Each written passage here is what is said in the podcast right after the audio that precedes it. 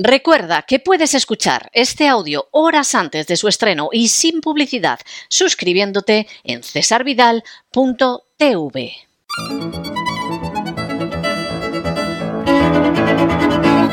Palabras al aire con Sagrario Fernández Prieto.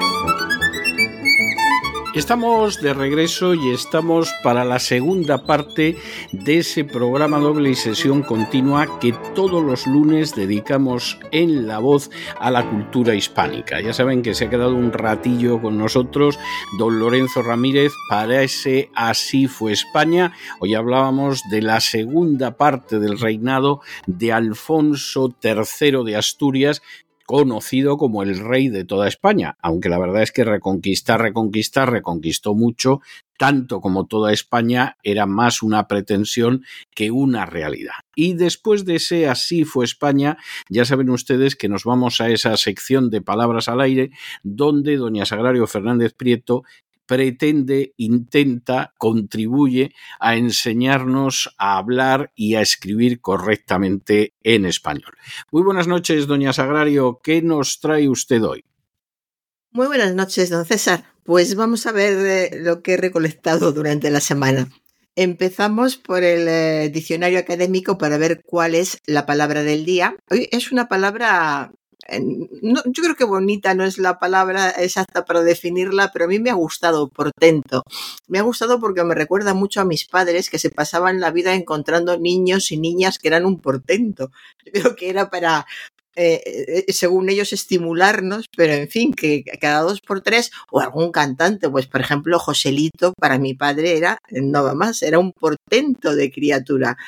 Pues la palabra portento es la palabra del día del diccionario académico hoy.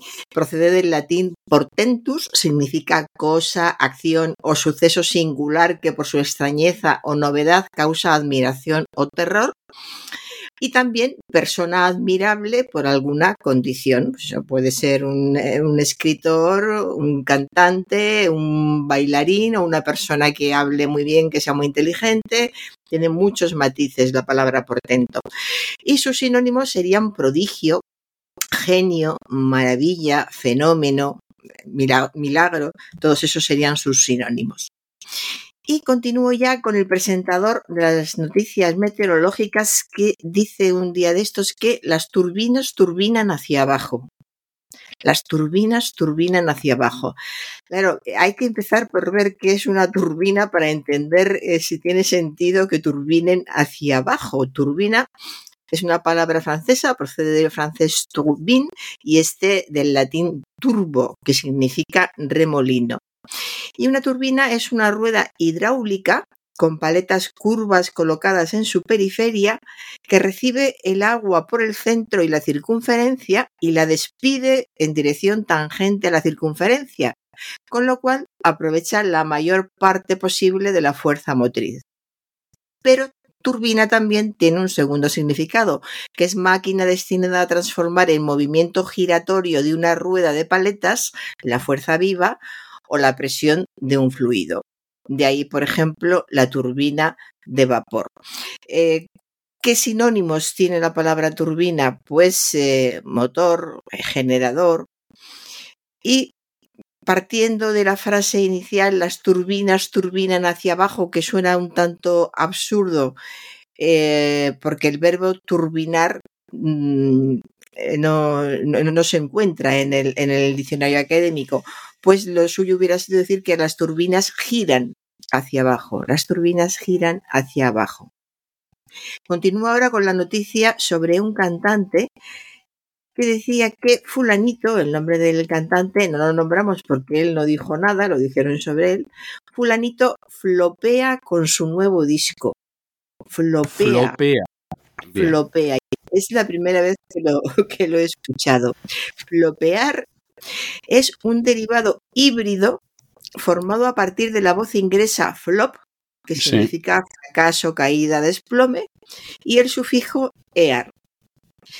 Eh, de ahí flop, flopear. En su lugar se aconseja el uso de fracasar, caer, desplomarse, etcétera, dependiendo del contexto.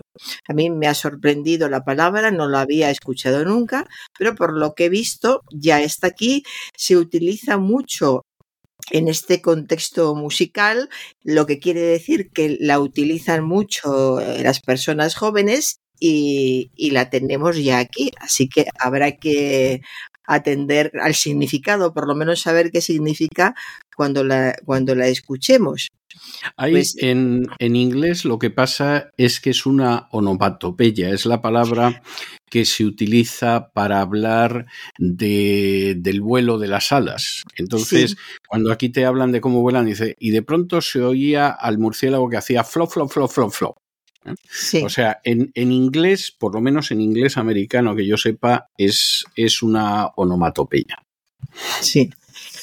Pues, eh, pues nada, ya la vamos a tener nosotros. Para nosotros no sé si será onomatopeya también, onomatopeica, pero bueno, da, da, igual. Si se utiliza mucho y en el mundo de, de la música, pues pronto será completamente habitual encontrarla. Y pero es con, con esta idea de, de, fracasar, bueno, queda claro con lo que usted dice, ¿no? Eh, cuando van haciendo la, las alas, cada vez tienen más peso, según explican, y ya se desploman.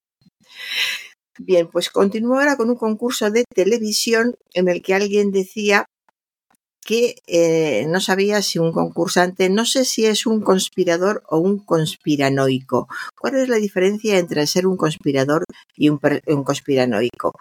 Pues eh, un conspirador es una persona que conspira, mm, sería un confabulador, un maquinador, sí. un intrigante, un cómplice y un conspiranoico, que eh, algo relativo o perteneciente a la conspiranoia, que tiene teorías conspiranoicas y que tiende a la conspiranoica, es decir, es un fanático conspiranoico. De modo que sí, hay matices, como siempre que encontramos dos palabras que son muy parecidas y que se pueden utilizar en el mismo contexto y sobre la misma persona, es verdad que a veces hay que pararse mucho y no nos merece la pena según el, el momento y la cuestión, pero siempre hay un matiz que las diferencia para ver si, por ejemplo, en este caso, este fulanito, el, del que yo apenas sé nada, entonces no puedo, no me arriesgo a ver si es un conspirador o un conspiranoico, si no lo tenían claro ya, era un concurso de televisión, si en el concurso no lo tenían claro, pero siempre hay un matiz que hace que eh, la palabra justa sea una o sea la otra. Lo importante es que nosotros distingamos que hay matices, que no es lo mismo que a uno le digan que es un conspirador que es sin más una persona que conspira, a ser un conspiranoico que es más una tendencia. Puede ser un fanático conspiranoico, que es algo muy fuerte, pero sigue siendo una tendencia fuerte y no un hecho como el hecho de ser un conspirador porque el, el, matiz, el matiz, perdón, sí es importante. Y ahora voy con una, una noticia que estos días Hemos escuchado mucho hablar de los tractores que se han dirigido hasta hacia Madrid para protestar por la situación del campo y he recogido esta frase. Los tractoristas dejan la castellana llena de purines. Eh, de hecho, yo la había recogido, pero me la ha mandado además otra persona porque me dice que salió en un pie de, de imagen y la leyó claramente y le sorprendió mucho lo de purines, que es eso que lo dejan lleno de purines. Y después lo he oído comentar más veces. ¿Y qué son los purines? En, en espacios diferentes. Todo el mundo hablaba de los purines, decían auténticas tonterías sobre lo que podían ser los purines. Para variar. Para, para variar, sí, sí, bueno, hablaban de cosas que comen los niños y que están en las neveras, para que se haga una idea, por ahí iban. Pues bien, purín es una palabra francesa procede del francés purin o purin, como se diga, y significa líquido formado por las orinas de los animales y lo que rezuma del estiércol. Porque lo que estaba haciendo, eh, decían muchas personas, se estaban quejando de cómo se estaba quedando la castellana tras el paso de todos estos tractoristas, como los tractores habitualmente llevan estiércol y llevan animales, pues los carros no desprendían precisamente eh, agua de colonia, lógicamente.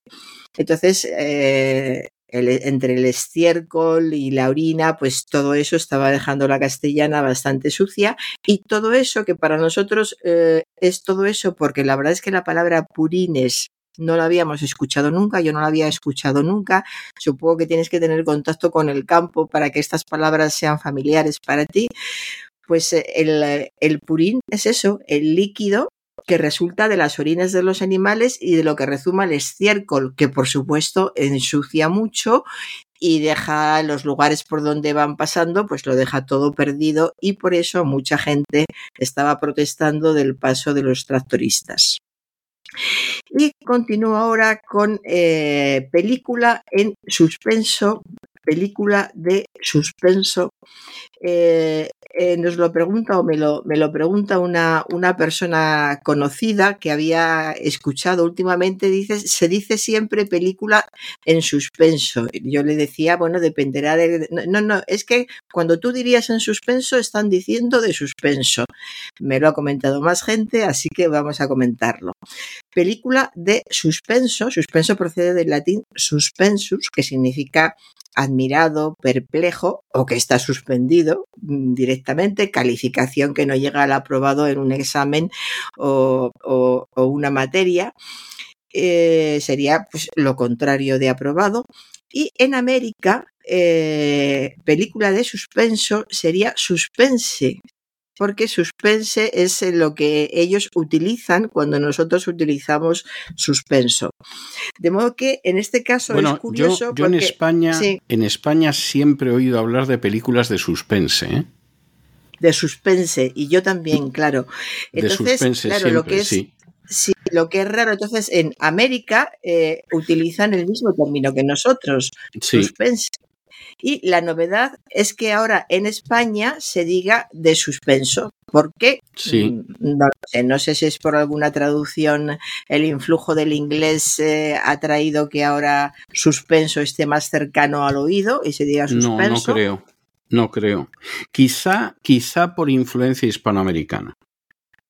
Pero en América, como usted dice, se dice suspense, ¿no? En, en, en no, en, en Estados ah, en Unidos. América, Estados Unidos. ya, ya. Eh, eh, y en España yo siempre he oído de suspense. Yo era muy niño y mi abuela decía que le gustaban las películas de suspense como Luz de Gas. O sea que, que, eso era claro. No, me refiero a Hispanoamérica. En Hispanoamérica hay sitios donde dicen películas de suspenso que a mí me, siempre que lo oigo me aflora una sonrisa porque digo, tan mala es la película que la suspenden, ¿no?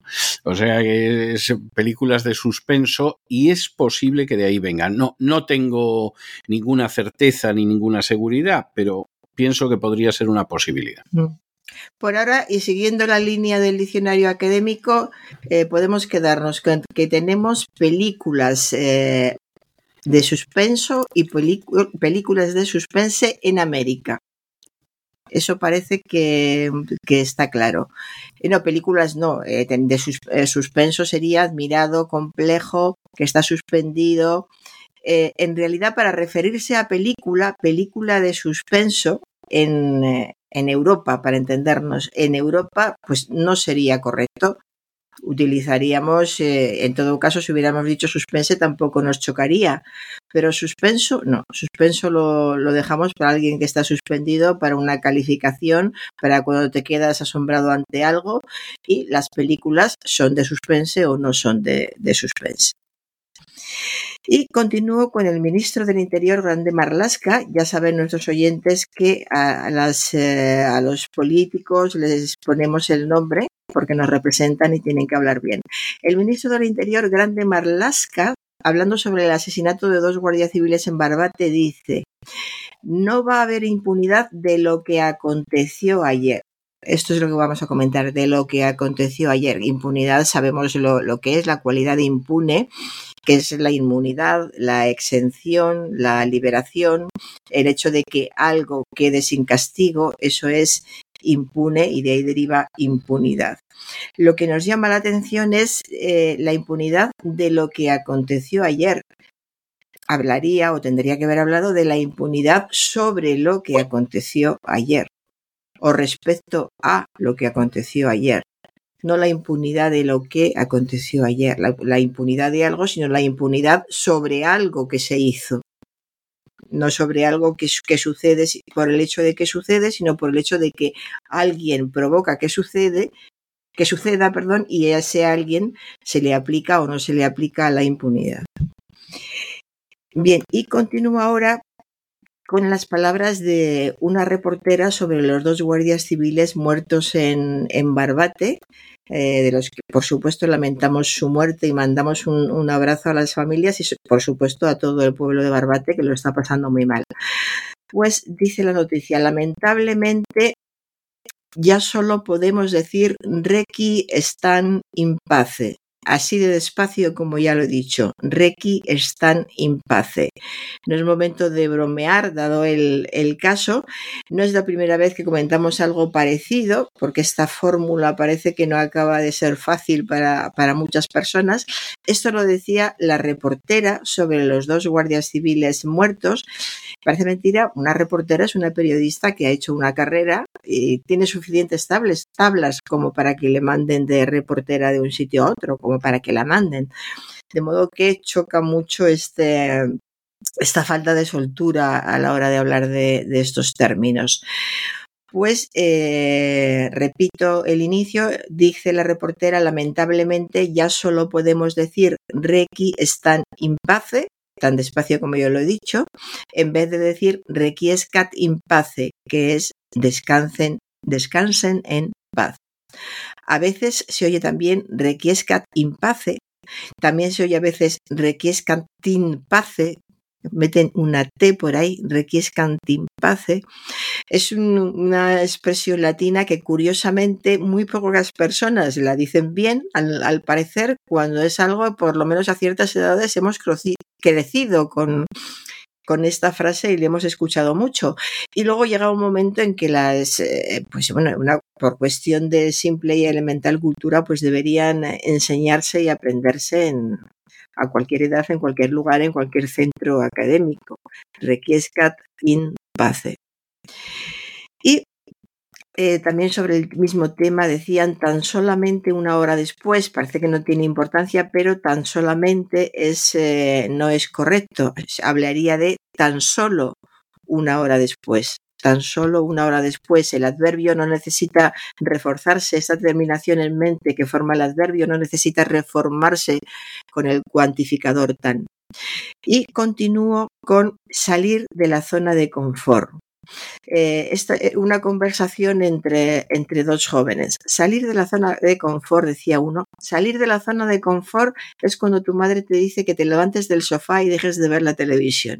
Hay que reconocer que tiene su gracia porque efectivamente están en una zona de confort. Si están viendo la televisión y están tumbados en un sofá, más confortables no pueden estar. Y si tu madre te dice que eso se ha acabado ya, que a estudiar o lo que sea, pues es que tienes que salir de, la zona de confort.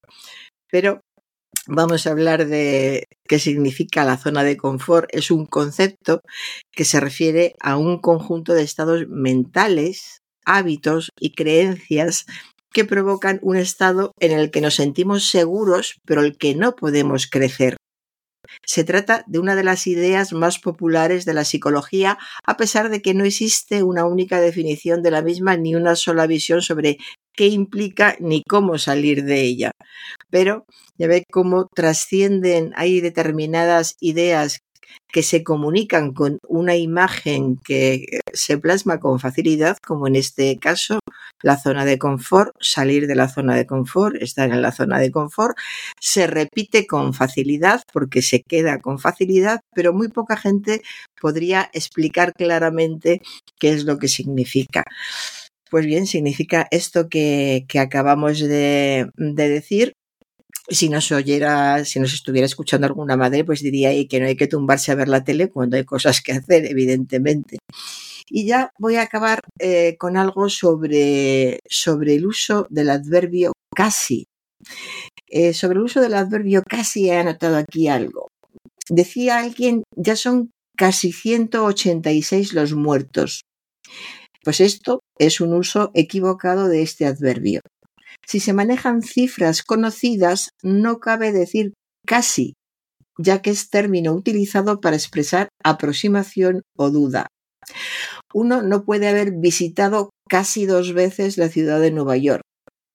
En el ejemplo propuesto antes, el hablante sabe que el número de muertos asciende a 186, cifra que al no ser redonda no debe ser utilizada como elemento de aproximación.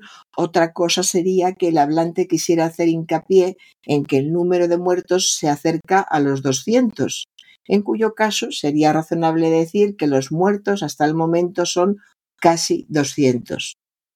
Casi es término latino procedente de quasi, como si, y de, uso en castellano desde el siglo XIV, alternando con quasi, quasi escrito con C, variante que aún se emplea en muchos lugares. Fray Luis de León, el gran poeta del siglo XVI, emplea ambas formas en este texto de queja. Casi todo cuanto nace de mí son increíbles miserias, casi todo es dolor y poca salud. Esto lo dice Fray Luis y luego tenemos una copla que dice, tengo una pena tan grande que casi puedo decir que yo no tengo la pena, casi me tiene ella a mí. Y con esto he terminado, don César. Pues muchísimas gracias, doña Sagrario. Y hoy le voy a dejar yo un tema muy especial. Yo no sé si recuerda usted una película de mediados de los años 70 que en España se llamó La Conspiración, que protagonizaba Michael Caine y Sidney Poitier.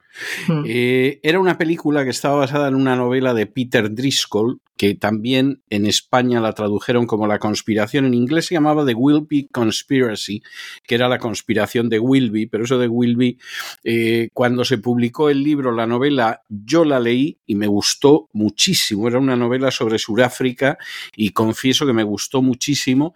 Y la película que estaba muy bien me gustó menos porque cambiaban cosas al final. Y, eso me desagradó. Pero era una película muy buena. Yo la he vuelto a ver a la cosa de un año y pico.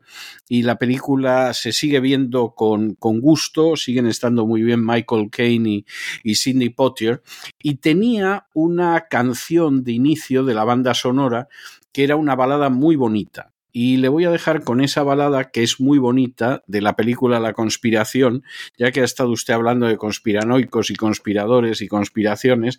Bueno, pues se queda usted con ese tema principal de la película La conspiración y Dios mediante nos volvemos a ver el jueves. Muy bien, hasta el jueves, don César.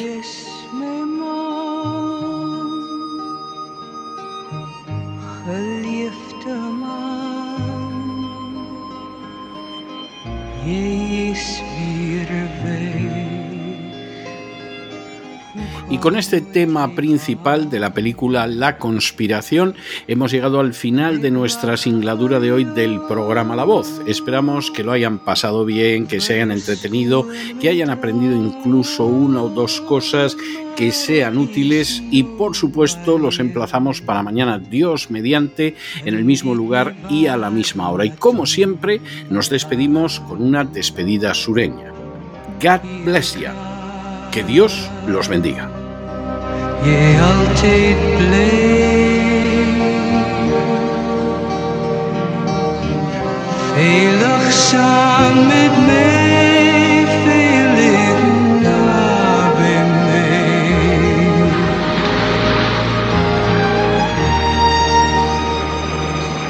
El programa La Voz es una producción de Artorias Incorporated y al amparo del derecho a la libertad de expresión no se hace responsable de las opiniones vertidas en el curso del mismo.